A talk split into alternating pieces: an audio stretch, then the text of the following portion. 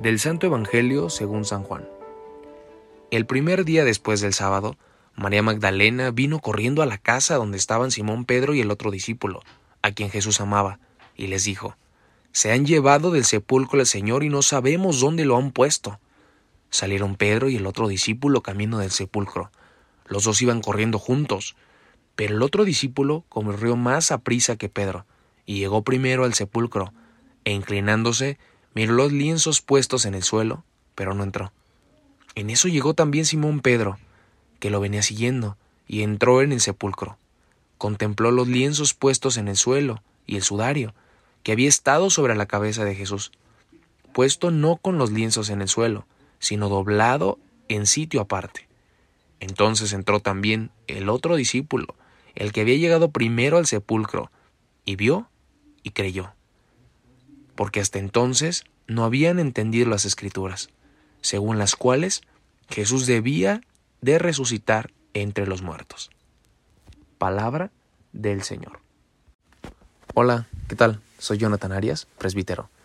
Nos encontramos en una semana más, una semana muy especial, la semana de Navidad. Esta semana en que hemos visto y hemos recordado la ternura de Dios, que es para siempre, que no se arrepiente, que no cambia de palabra, que sigue creyendo en nosotros. Y hay que voltear a ver tantos gestos, tantos signos que Dios nos sigue regalando hoy en nuestras vidas, en nuestras familias, en nuestros amigos, en todos los que nos rodean. Es que todos tenemos algo que Dios nos ha regalado y que es para comunicar. Y fíjense que eso tiene que ver el Evangelio. La fe que se convierte en un regalo, pero también en una misión, en un compartir.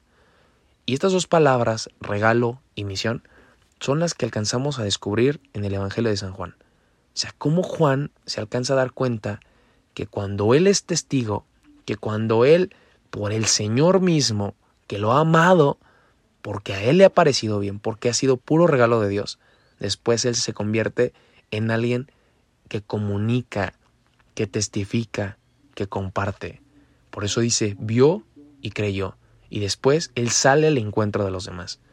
A él lo que le interesa es que los demás también tengan su experiencia de Jesús. Ojalá que la verdad, yo y tú, todos nosotros, seamos personas que estemos más atentas a lo que Dios nos ha regalado.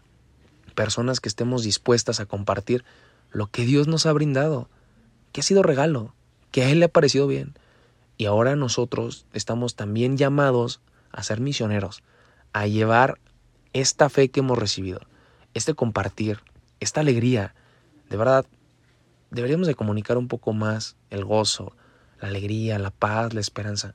Ojalá que cuando la gente nos vea y quedemos contacto con ellos, lo que primero eh, causemos en los demás sea esa sensación de alegría, de paz y, ¿por qué no?, de ternura que solamente viene de Dios.